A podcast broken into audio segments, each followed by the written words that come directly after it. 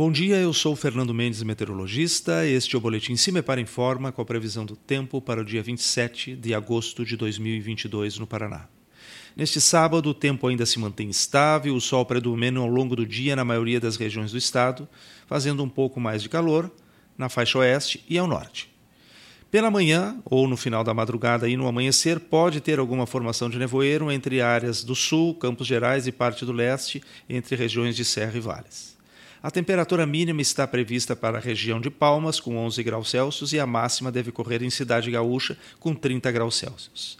No site do CIMEPAR, tu encontra a previsão do tempo detalhada para cada município e região nos próximos 15 dias. www.cimepar.br CIMEPAR Tecnologia e Informações Ambientais.